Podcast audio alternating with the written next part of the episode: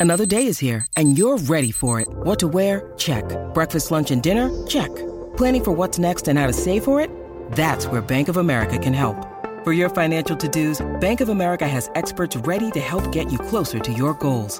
Get started at one of our local financial centers or 24-7 in our mobile banking app. Find a location near you at bankofamerica.com slash talk to us. What would you like the power to do? Mobile banking requires downloading the app and is only available for select devices. Message and data rates may apply. Bank of America and a member FDIC. Imaginemos que la humanidad se enfrenta a una gran amenaza procedente del espacio exterior. Un pulpo gigante devorador de planetas llega a nuestro sistema solar para comerse a Venus, Marte, la Tierra, Júpiter y los demás, excepto Saturno. Por lo tanto, la gente decide trasladarse al gran mundo con anillos gigantes. Afortunadamente ya disponen de tecnologías geniales que les permiten realizar tales viajes, así que rápidamente nos montamos en naves gigantes, despegamos y volamos a Saturno. La vida en el planeta es imposible porque no tiene suelo sólido.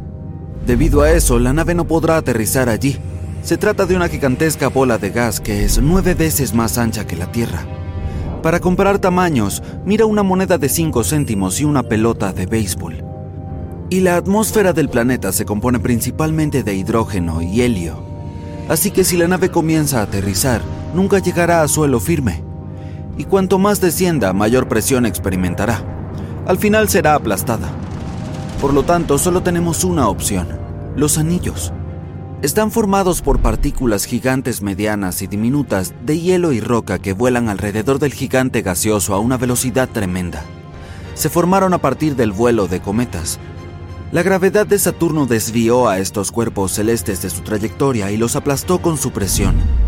Los fragmentos de estos cometas comenzaron a acumularse alrededor de Saturno, formando anillos. Algunas de estas partículas vuelan más rápido, mientras que otras son más lentas. El más cercano al planeta es el anillo D. Le siguen los C y B. Luego hay una gran brecha llamada división de Cassini. Los anillos A, F, G y E vienen después. Esta clasificación es muy conveniente para crear un mapa de anillos. Así pues, la gente se acerca a ellos, pero no se atreve a aterrizar. Primero envían cápsulas de prueba con robots para explorar la zona. Estos eligen una ubicación adecuada en el anillo E. De hecho, la distancia entre las rocas es bastante grande y la nave puede volar fácilmente hasta allí. Hay partículas diminutas, rocas enormes como una casa y cometas del tamaño de una montaña entera. El primer robot vuela a una gran velocidad hasta una gran roca. En ese momento, una piedra del tamaño de una pelota de béisbol atraviesa su cuerpo. Otro robot queda aplastado entre dos rocas que chocan. El tercero queda atrapado en una lluvia de carámbanos afilados y se rompe. La gente tiene grandes talleres de ingeniería en sus naves, así que construyen nuevas cápsulas y robots, esta vez con materiales más duraderos. Entonces, los robots alcanzan de nuevo una gran roca. Unas cuantas partículas chocan contra ellos, pero no atraviesan el blindaje. Las máquinas instalan una pequeña estación en una roca voladora donde la gente puede vivir, pero al cabo de un par de horas, un gran trozo de asteroide la destroza. Parece que necesitamos otra estrategia. Naves gigantes escanean toda la zona del anillo E y calculan las trayectorias de miles de millones de piedras. Tras largos cálculos, por fin encuentran los lugares perfectos en medio de este caos que permanecerán intactos durante mucho tiempo. Aterrizan en estas grandes rocas en sus cápsulas y comienzan a establecerse. Construyen estaciones y pequeñas casas e instalan en ellas potentes baterías. Saturno se encuentra a una distancia de 9,5 unidades astronómicas del Sol. Una unidad es la distancia del Sol a la Tierra. Por tanto, Saturno es un lugar bastante frío. Por eso hay tanto hielo volando a su alrededor. Pero ¿cómo conseguir la energía para calentarlo todo? Hay muy poca en las naves grandes. Además, los paneles solares son ineficaces aquí debido a la gran distancia al Sol. Por eso los científicos crean una forma de generar energía cinética a partir de piedras voladoras.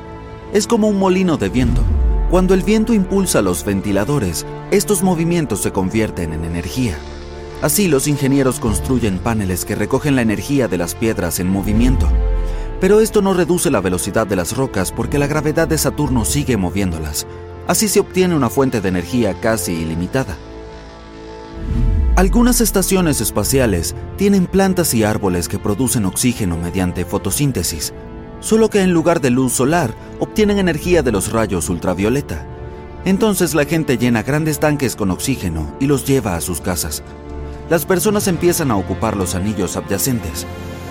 No hace falta utilizar mucho combustible para ir de un sitio a otro. Puedes aterrizar en una roca, calcular su ruta y esperar a que te lleve al punto necesario. Luego puedes moverte a otro y así sucesivamente hasta llegar a tu destino. Cada vez más gente abandona sus naves y se traslada a los anillos. Parece que la vida mejora, pero entonces empiezan los problemas psicológicos. El movimiento constante en el vacío del espacio vuelve loco a todo el mundo. Imagina vivir en un carrusel que nunca se detiene. No puedes ir a la tienda cuando quieres porque siempre sale volando. Nadie puede salir a pasear, ni siquiera con un traje espacial porque existe la posibilidad de toparse con una roca volando a gran velocidad. No puedes organizar nada porque, en cualquier momento, tus planes pueden verse arruinados por un trozo gigante de hielo. Las computadoras tampoco ayudan. No pueden calcular las trayectorias de todos los cuerpos espaciales. Las rocas tienden a romperse y dividirse en cientos de otras más pequeñas, Además, nuevos cometas pasan volando y también se convierten en parte de los anillos. Todo esto crea incertidumbre y provoca una sensación de ansiedad en la gente. Además, los anillos son oscuros, fríos y muy solitarios. Piensa en construir una base en un objeto espacial, pero tu mejor amigo aterriza en otro a unos kilómetros de distancia. Entonces, un carambano gigante choca contra su roca y aumenta su velocidad. Y unos días después, tu amigo está demasiado lejos. Y esto ocurre todo el tiempo. La única forma de cambiar tu vida es instalarte en una de las lunas de Saturno. El planeta tiene 83. Ya se han confirmado y bautizado 63, y la existencia de otras 20 aún está por confirmarse. Todas son como mundos diferentes. Algunos de ellos pueden ser habitables, y el mejor candidato entre ellos es Titán su presión atmosférica es solo una vez y media superior a la de la Tierra.